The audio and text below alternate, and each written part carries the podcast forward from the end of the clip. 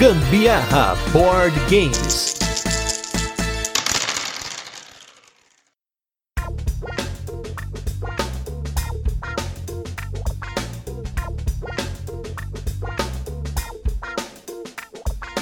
Fala, minha gente! Aqui é a Carol Guzmão. E aqui é o Gustavo Lopes e esse é mais um episódio do Gambiarra Board Games, o seu podcast sobre jogos de tabuleiro que faz parte da família de podcasts Papo de Louco.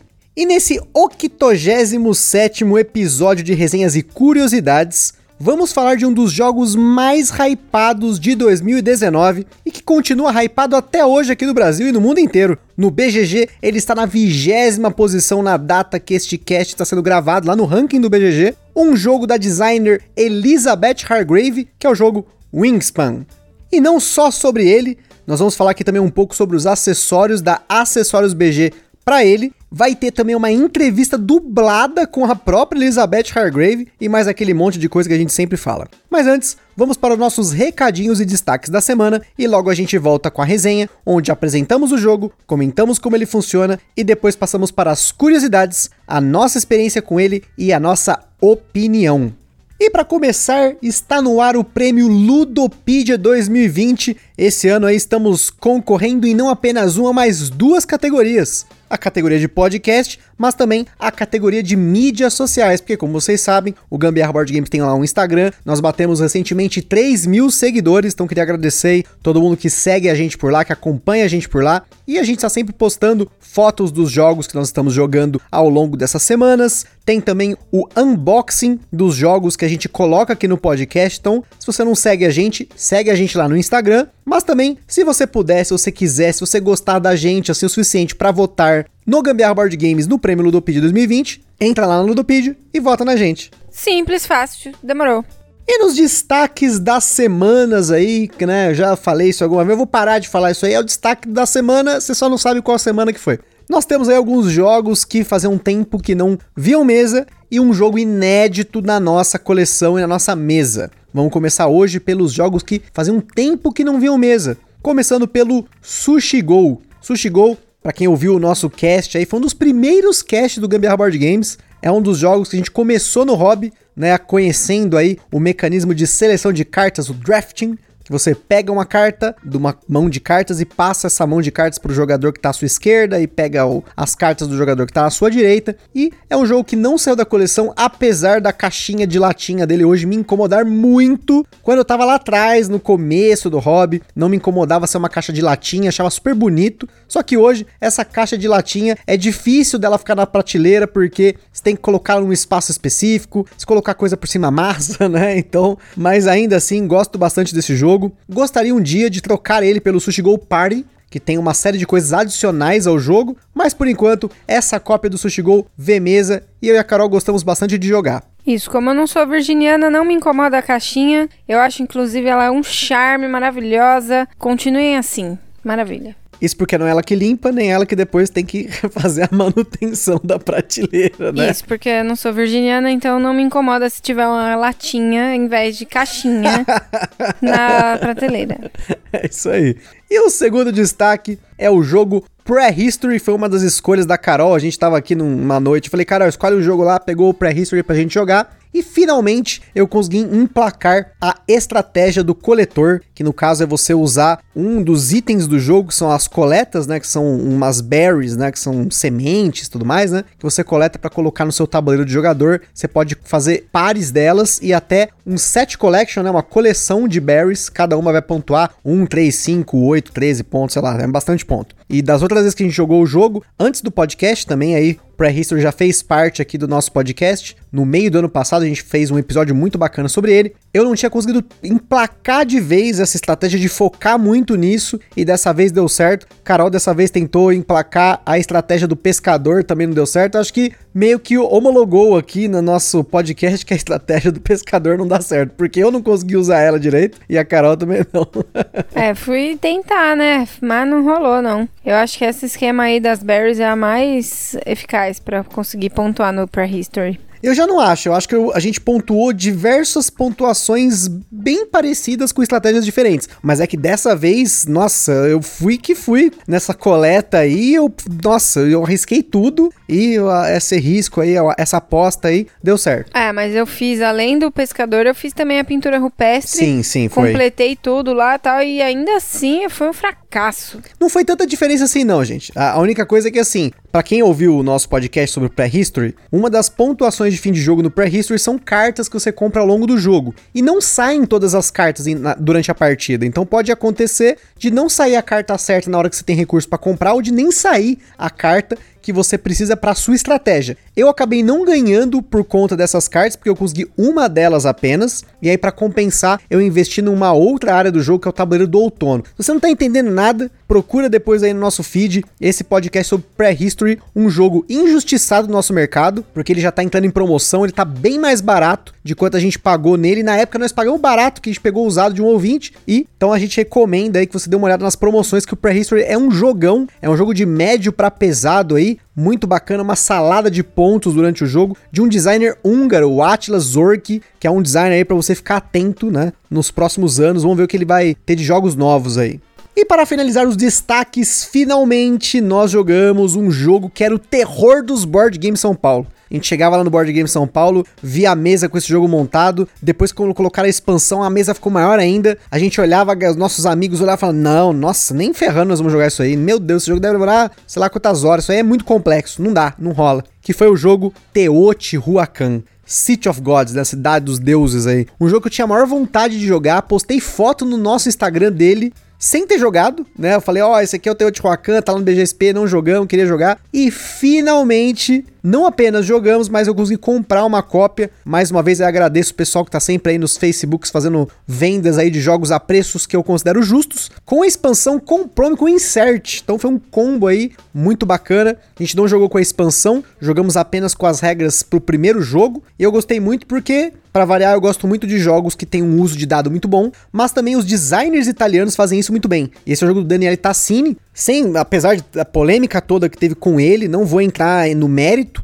Para mim aqui nós estamos falando do jogo Teotihuacan, que por sinal é um puta de um jogo bacana, para quem não conhece, é um jogo aí que você vai ter uma civilização, tem que montar pirâmide, fazer, colocar os trabalhadorzinhos para montar cidade e tudo mais, a construir as coisas. Muito legal e um jogo que é independente de idioma do jeito que eu gosto. Eu achei super incrível as mecânicas que ele usa, né? Você tem explorar muitas coisas ali, né, no tabuleiro para você conseguir pontuar. É um jogo complexo, achei bem legal, apesar da, da complexidade dele, né? Eu achei também muito interessante esse esquema de evolução dos dados e tal. Você vai tendo que virar a face do dado, né? A cada vez que você usa o dado, você tem que aumentar um número, né? E aí chega um determinado momento lá que você, tipo, zera, você volta pro 1. Um. É tipo, o trabalhador ele morre, ele envelhece. Quando ele chega no, no número 6, você manda ele lá pro cemitério lá. Enfim, muito interessante. Achei super legal mesmo. Outra coisa que é legal é a construção da pirâmide, né? Você tem essa a pirâmide que fica no tabuleiro central ali. Muito legal. Apesar de eu não ter conseguido subir tanto com a pirâmide, não, não consegui investir tanto na pirâmide porque meus dados não estavam batendo e eu não estava conseguindo produzir muito recurso. Na próxima vez vamos tentar subir essa pirâmide. Vai ser o nosso objetivo semi-cooperativo. Quem sabe, né? Demorou. Agora vamos para o nosso review retro da semana, que é com o jogo Elder Sign.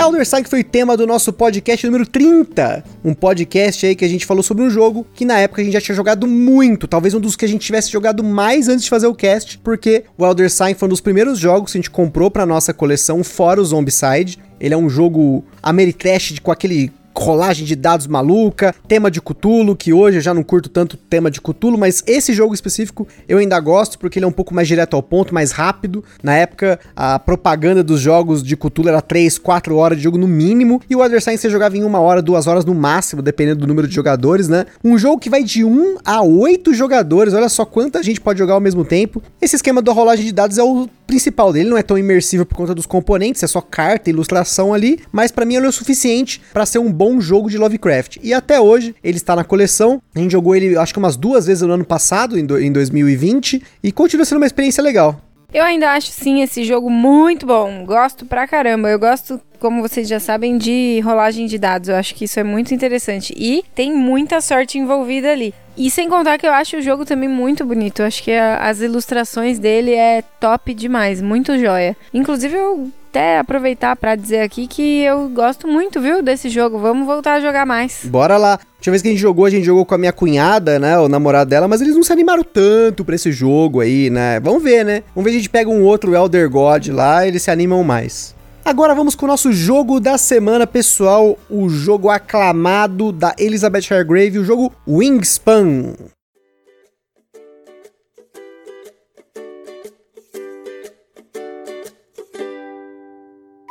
Wingspan é um jogo para 1 a 5 jogadores lançado no Brasil pela editora Grok, com partidas que levaram em média 50 minutos na nossa média. No Wingspan você tem rolagem de dados, coleção de componentes e gestão de mão como base para o jogo. Além disso, temos a mecânica de jogo solo, aqui com um Automa, da famosa Automa Factory, que a gente citou lá no episódio de Top Jogos Solo, que eu fiz com Alan Farias do Direto ao Ponto e com Edu Felipe do Jogado Histórico, depois volta aí no nosso feed. É um jogo aí de construção de tabuleiro, tableau build, engine, mas a gente vai falar sobre esses conceitos aí. Na nossa escala de complexidade, ele bateu 4 de 10, mas grande parte da complexidade está em você saber usar bem as cartas que você tem acesso durante a partida, pois mecanicamente ele é bem tranquilo. O Wingspan está esgotado no Brasil no momento da gravação desse cast. Você encontra algumas cópias em leilões por aí no Ludopedia ou até em anúncios, mas preparem-se para desembolsar uma boa de uma grana. Ele não é um jogo independente de idioma, então uma cópia em português pode ser necessária para você jogar com seus amigos. Em Wingspan, os jogadores são amantes de aves. A gente aqui comenta em casa que são ornitólogos, ou seja, pessoas que estudam aves. E você, com a sua pastinha ali de couro, tá ali observando os pássaros da natureza, catalogando e estudando alguns desses pássaros já no seu habitat natural.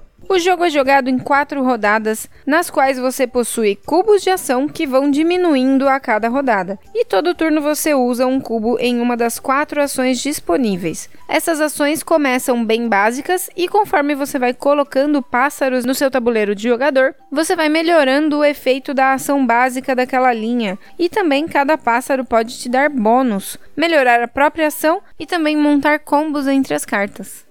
O núcleo do jogo está nas cartas, que são as cartas de pássaros. Que tem um monte de carta, mas um monte de carta. São 170 cartas só no jogo base. Fora as expansões, a gente vai comentar aqui. Uma das ações que você tem no jogo é jogar uma carta de pássaro, né? Você paga o custo dela em comida e coloca ela no tabuleiro de jogador na região ou em uma das regiões que esse pássaro pertence. Dependendo do espaço que você está colocando o pássaro, pode custar um ou dois ovos. As outras ações do jogo são justamente ações para você obter comida, ovos e comprar novos pássaros para sua mão. E essas três ações fazem uma sinergia entre si. Alguns espaços da ação de obter comida, você pode descartar uma carta para pegar uma comida a mais. No espaço de obter ovos, você pode descartar uma comida para colocar mais um ovo. E no espaço de comprar cartas, você pode descartar um ovo para obter uma carta extra. Ou seja, o jogo é centrado na ação de jogar pássaros, otimizar os recursos para baixar esses pássaros e colocar bons pássaros no seu tabuleiro. Isso porque os pássaros te dão pontos no fim do jogo, mas também te dão bônus pontuais recursos, podem te dar novas cartas de objetivo bônus, ações que são ativadas entre turnos ou mesmo ações que são ativadas em cascata quando você usa uma das três ações que a Carol falou, pegar comida, ovo ou carta de pássaro. Isso daí caracteriza um tableau building, ou seja, você está montando o seu tabuleiro de jogador para criar um motor de pontos, recursos, que é o engine building, né? Seriam esses dois conceitos aplicados aí nesse jogo. Quanto às cartas de objetivo, o jogo conta com um baralho de cartas de objetivo que você pode escolher um entre dois e cada um deles tem uma condição diferente, inclusive mencionando a porcentagem de cartas de pássaros contidas no deck que você precisará para cumprir esse bônus. Ao longo do jogo, pode ser que você consiga mais dessas cartas, mas elas são só um bônus mesmo. Além disso, em cada uma das quatro rodadas do jogo tem uma pontuação no final da rodada. Essa pontuação é representada em um tabuleiro à parte, que tem quatro fichas de pontuação que são selecionadas aleatoriamente no começo do jogo. Geralmente é ter mais ovos em pássaros de um tipo específico, ou ter mais pássaros em um determinado habitat, enfim, ter mais pássaros de um determinado tipo, enfim. Você tem dois modos de pontuação, você seleciona no, um no começo do jogo, sendo que um deles é mais competitivo, para quem tem a maioria de cada tipo né, de marcadorzinho em cada uma das rodadas, pontuando por primeiro, segundo lugar e tal. E o outro é pela quantidade, não é uma pontuação competitiva. Cada um ali vai fazer seu ponto, independente do outro ter feito igual ou não. Ou seja, durante o jogo, além de prestar atenção em como otimizar os seus recursos e colocar bons pássaros no tabuleiro, dependendo aí da sua estratégia de jogo, você tem que levar em conta essas quatro pontuações. Além do que, ele te dá ponto no fim do jogo, que são os pássaros por si só, a pontuação que está estampada nas cartas, mas também ovos que sobraram em cada pássaro, comida que o pássaro estocou, cartas de bando, porque uma das ações ativadas dos pássaros é colocar cartas embaixo dele, formando um bando ou seja, existem muitas formas de pontuar durante o jogo, especialmente dependendo de quais pássaros você baixou. E no fim das contas, ganha quem tiver mais pontos.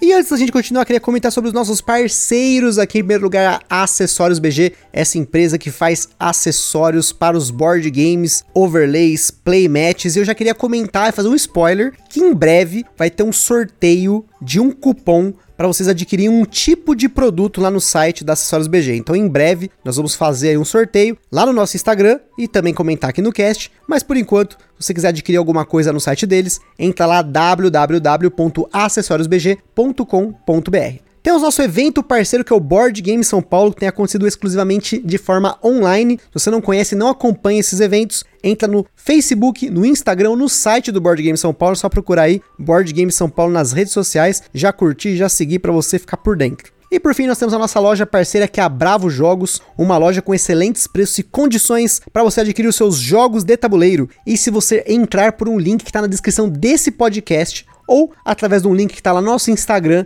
e fizer uma compra através desse link, você ajuda o Gambiarra Board Game sem gastar nenhum centavo adicional. Então confere lá Bravos Jogos lá no nosso Instagram ou aqui na descrição desse cast, hein? Clica no link.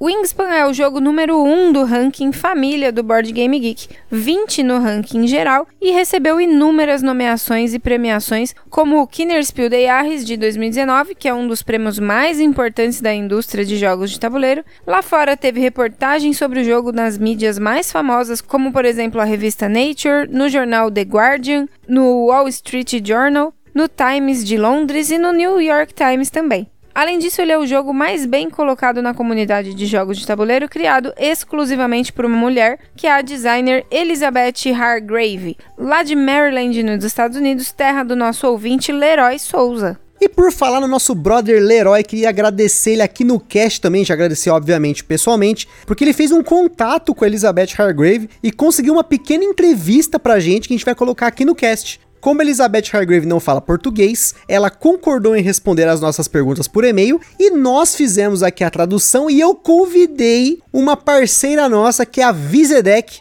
uma dubladora profissional para dublar a Elizabeth para vocês. Então vocês vão ouvir aqui na sequência a nossa entrevista com Elizabeth Hargrave dublada. Ó, tipo Discovery, olha só, né? Gambiarra Discovery. Observando pássaros. Observando, olha aí, ó, observação de pássaros, natureza.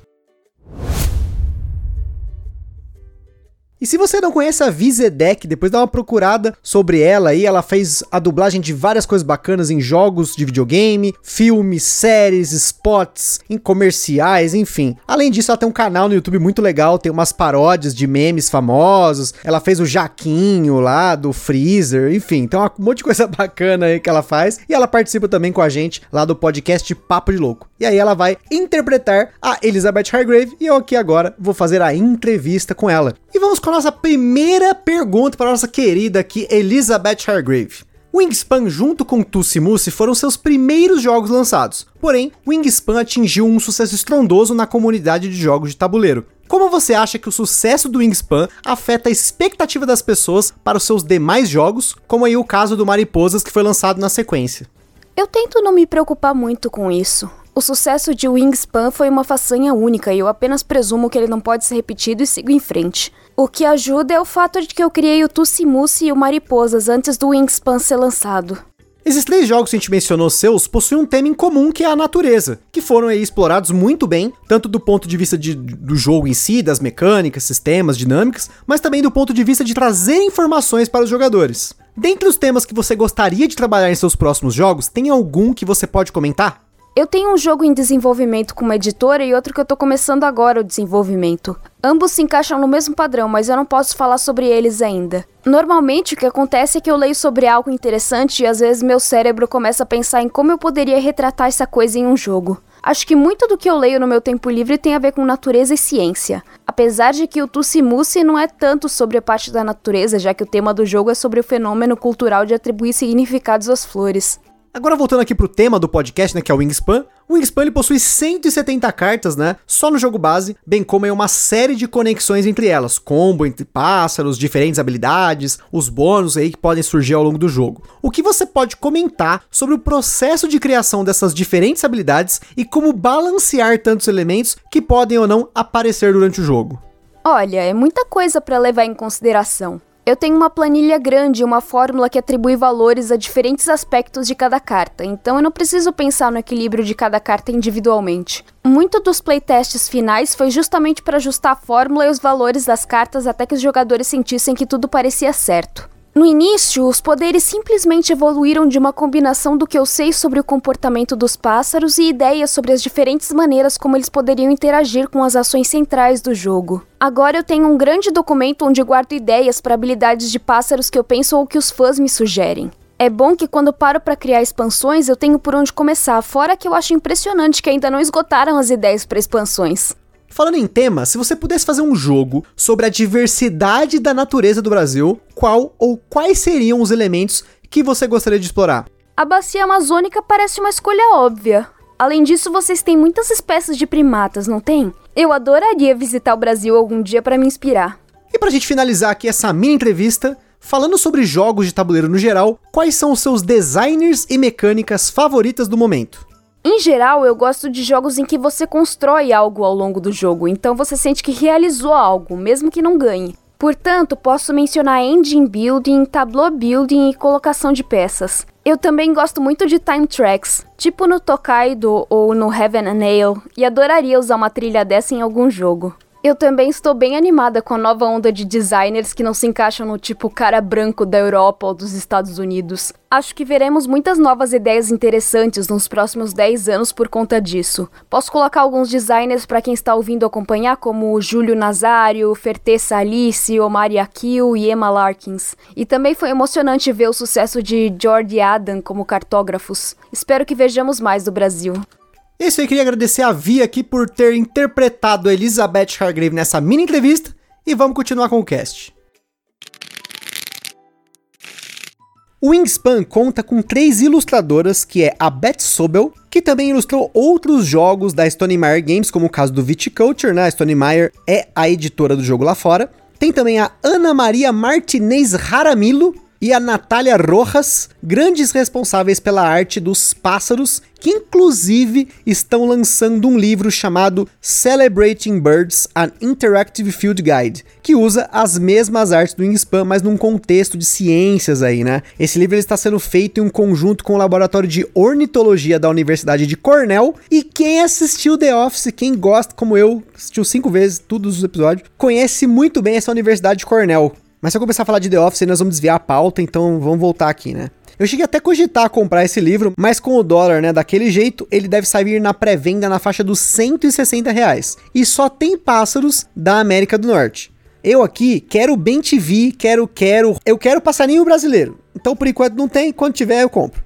Além disso, quem tiver muita grana sobrando aí e quiser comprar as artes originais do jogo, procura no site da Natália Rojas, que é o Natália Rojas Art, é rojas, né, .com, que tem as ilustrações aí na faixa de 300 a 500 dólares cada uma. Olha só, pechincha para você colocar aí na sua casa. Falando dos pássaros que são apresentados no jogo, uma das grandes decisões da Grok foi não traduzir o nome dos pássaros. Essa decisão levou em conta que existem cartas no jogo que usam o nome dos pássaros como parte da mecânica, portanto, não seria possível adaptar, visto que não faria mais sentido no português. Por mais que fosse muito legal ter os nomes dos pássaros equivalentes em português, isso seria um problema para a jogabilidade em si. Uma solução para você que gosta de fazer um negocinho caseiro, lá na Ludopedia tem um guia que faz aí um depara, né? Ele coloca o nome do pássaro em inglês e o nome do pássaro em português, para você saber qual que é o pássaro cada um, né? Falando dos pássaros, o jogo ele conta apenas com pássaros da América, em grande parte da América do Norte, e nas duas expansões que já saíram do jogo, adicionam pássaros de outras regiões, além de mais componentes para o jogo base. A primeira expansão foi a European Expansion e a segunda Oceania Expansion, essa que inclusive vem com novos tabuleiros de jogador muito bonitos por sinal. Existe também um pacote de promos chamado Swift Start Promo Pack, que lá fora vem com a edição mais nova do Wingspan. Esse pacote possui algumas cartas de pássaros iniciais e ele serve para ensinar novos jogadores, com instruções para os quatro primeiros turnos da primeira rodada. Esses pássaros que vêm nessa promo pode também ser adicionado ao deck de pássaros do jogo normal.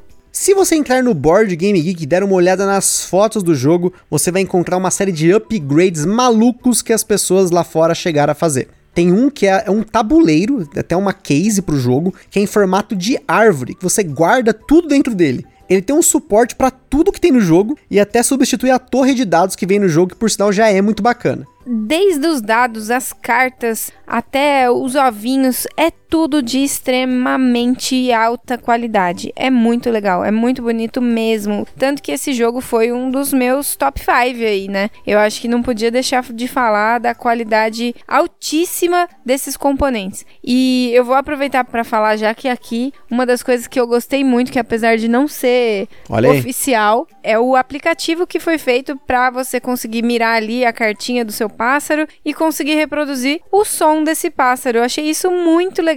Devia sim ser um aplicativo oficial do Wingspan. Eu acho que complementa bastante, apesar de não fazer diferença alguma para a jogabilidade em si. Ainda assim é um aplicativo que eu acho que complementou bastante, fez muito sentido para mim, eu achei muito legal. Acabou dando mais vida para aquilo, né? Aquilo que eu procuro realmente no board game, que é imergir no cenário, né? E eu acho que isso me pôs ainda mais. Esse aplicativo ele chama Wing Song. E o legal desse aplicativo, você pega a câmera do seu celular, aponta para a carta, independentemente do aplicativo ser em inglês, ele reconhece as cartas do Wingspan em português. E aí, se ele tem o canto armazenado daquele pássaro, ele reproduz para você. A gente testou aqui uma série desses pássaros. Alguns não têm o canto, outros têm uma mensagem que não é permitido gravar e reproduzir o canto daquele pássaro para alguma coisa lá de proteção ambiental. E é importante mencionar que a gente não sabe se tem pro iOS, né, pro iPhone, mas ele está disponível tá aí para os aparelhos com Android. E para quem curte esse negócio de upgrade no jogo para ter mais imersão, a Acessórios BG tem um kit completo para esse jogo. Tem um kit de recursos realistas que substituem os tokens de comida do jogo. Tem também um comedouro em MDF extremamente bacana, que substitui o que tem no jogo, que é de papelão. Que já é muito bonito. Que também, exatamente, já é muito bonito. E o que nós temos aqui de upgrades que a gente pegou são os tokens de ação para marcar quais pássaros já foram ativados entre turnos, porque normalmente a gente virava o pássaro, sei lá. Esse marcadorzinho é bem legal, tem foto lá no nosso Instagram e também o overlay do tabuleiro de pontuação, aquele que a gente comentou, esse tabuleiro que você tem quatro fichas de pontuação e toda rodada você marca seus pontos usando um cubo de ação que sai do seu estoque e fica permanentemente lá. Acho que a gente esqueceu até de falar isso, né? Mas esse é o motivo por qual cada rodada você tem um cubo de ação a menos, né? Porque você tem que colocar esse cubo na, nesse tabuleiro de pontuação. Então você tem sempre que otimizar bem, porque na última rodada você tem três ações a menos que no começo do jogo. E para quem quer jogar o Wingspan, mas não quer pagar uma nota no mercado de usados e abertos para conferência, o jogo está na Steam por um preço extremamente acessível, uma implementação maravilhosa do jogo. Os passarinhos são todos animados, o tabuleiro foi animado, o jogo foi todo sonorizado, porém mantendo 100% do jogo de tabuleiro. Então, para quem não tem problema em jogar uma versão digital, fica aí a dica para você procurar o Wingspan lá na Steam. E até uma parada que a gente viu faz pouquíssimo tempo, que essa galera que gosta de fazer mod, né? Porque não sabe mod é aquela galera que customiza os jogos de computador, enfim, né? Fizeram um mod do Pokémon para esse Wingspan digital. Então você troca os pássaros por Pokémons, né? Mas enfim, é um negócio muito doido. Já vi gente até fazendo print and play dele, né? Eu acho que ia ser legal ver uma, uma expansão dessa de Pokémons. Ia. Ser, ia ser interessante.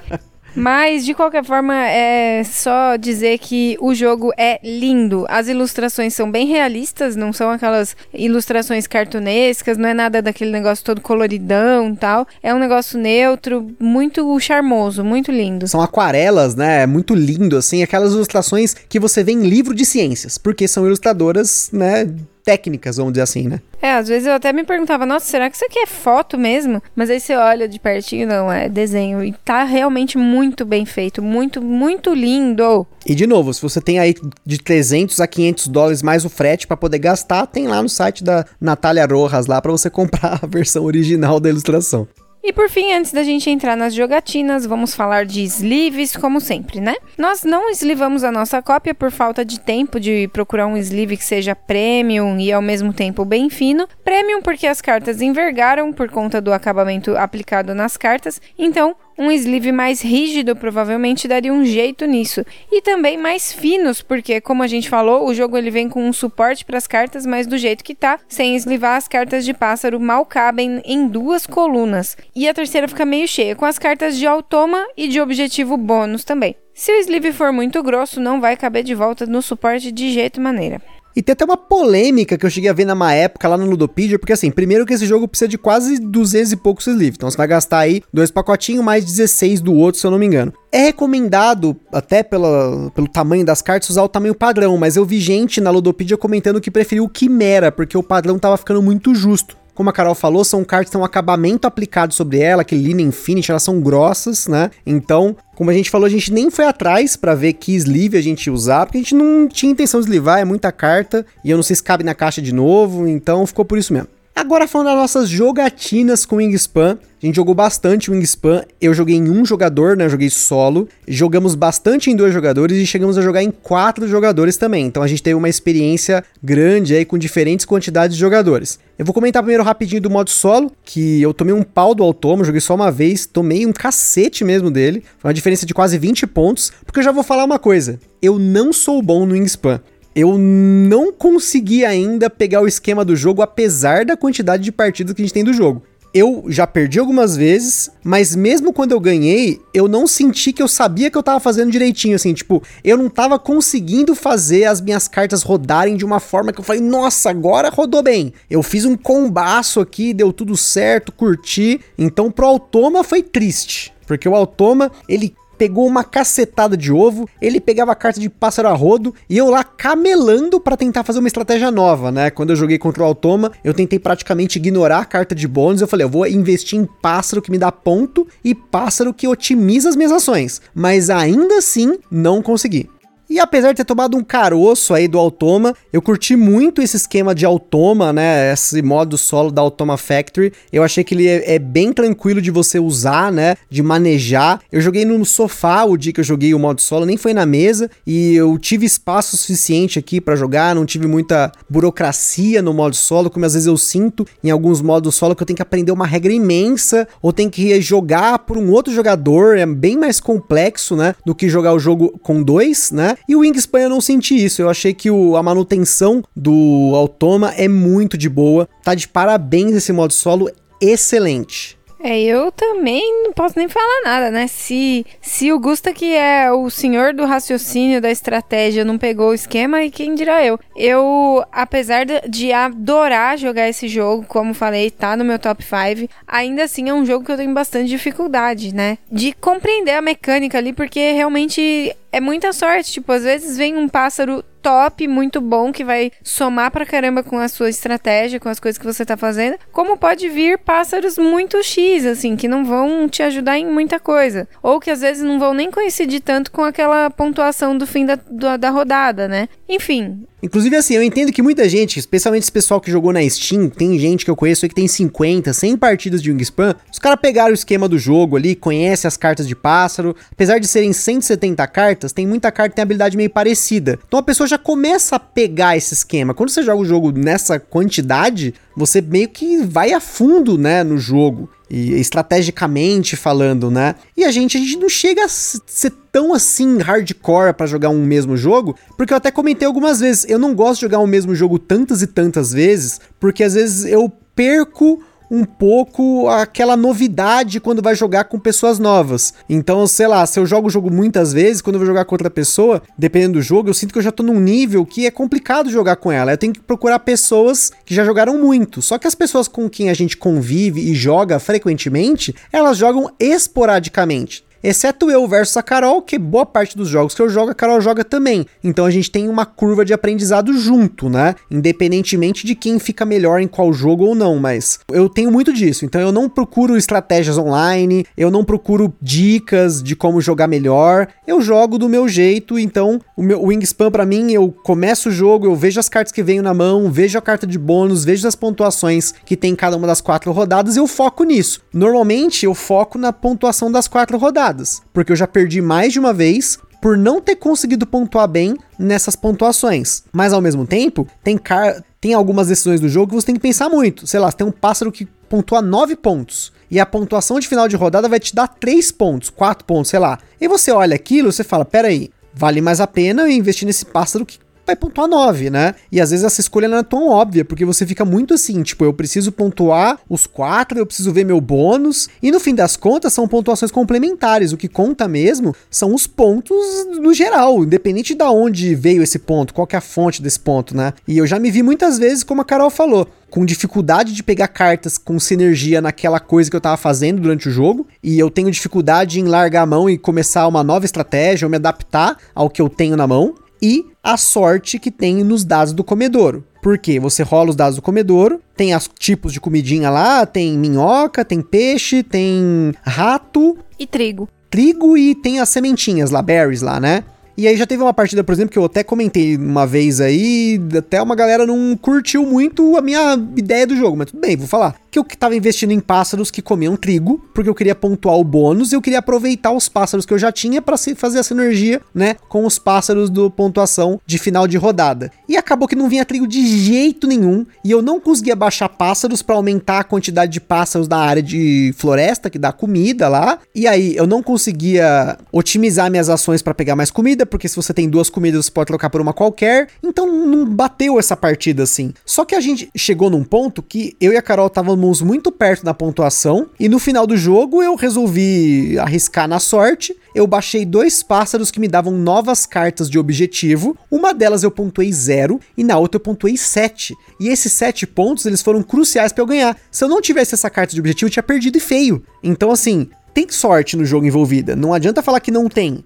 É claro que existem formas de você, com o tempo, aprender mais sobre o jogo, você acaba usando isso a seu favor. Então, quando eu falo que é um jogo que tem bastante sorte, isso não é ruim. É só que eu tive algumas partidas com derrotas ou vitórias que eu não gostei por conta disso, mas eu me divirto jogando. Tanto que eu recomendei esse jogo num cast futuro. Vocês vão ouvir aí no futuro um cast que eu recomendei o Wingspan de novo, porque ele é um jogo para 1 a 5 jogadores, então ele inclui bastante gente. Ele é um jogo que você rapidamente explica a regra, apesar de ter que sempre ler os pássaros, a pessoa tem que aprender o que faz cada pássaro. Ele é muito bonito, então, ele é um ótimo jogo para você começar a colocar pessoas no hobby que querem jogar jogos que tem um pouco de mecânicas, um sinergia assim, né? No caso, engine building aí, de você ter que conhecer carta, baixar carta, fazer combo, né? Porque basicamente é isso o jogo, né? Porque nem a gente falou, você baixa carta, baixa ovo, compra carta, compra comida, né? Não tem muito é, não tem muita dificuldade na regra, né? Não sei se a Carol concorda. A gente jogou com minha cunhada e, e o namorado dela e eles deram uma surra na gente. Eu concordo sim, não, em questão de, de, dificuldade, de regra e tal, é realmente bem simples, não tem, não tem erro não. O problema é que são poucas ações para pouca comida para muitas muitos pássaros diferentes e tem que fazer o objetivo e te, enfim é o que o Gustavo falou mesmo. Realmente essa é a complexidade do jogo que é, é essa história mesmo da sorte às vezes não tá andando do seu lado naquele momento e você se adaptar. Então, assim, o que eu aprendi com jogadores mais hardcore do Wingspan é que você tem que estar o tempo todo se adaptando ao ecossistema do jogo, né? Ele simula um ecossistema, tem pássaro aparecendo. Você pode, como um observador, como um ornitólogo, tá esperando ver um Ben TV e você vai pro mato, você sabe que o Ben TV mora ali e ele não aparece. Acontece. É, se você não se adaptar, no final migre para o sul. Migre com os pássaros, né? Mas enfim, gente.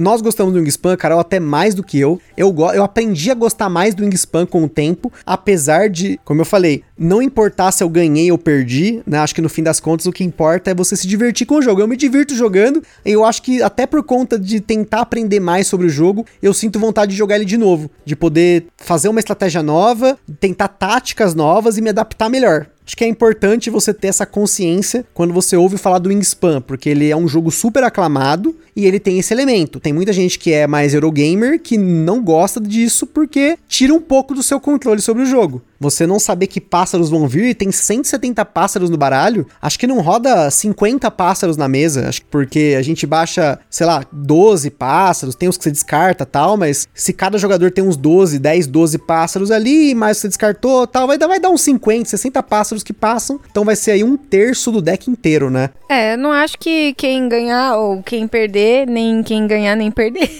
vai ganhar ou perder. Jesus Cristo! Todo mundo perde.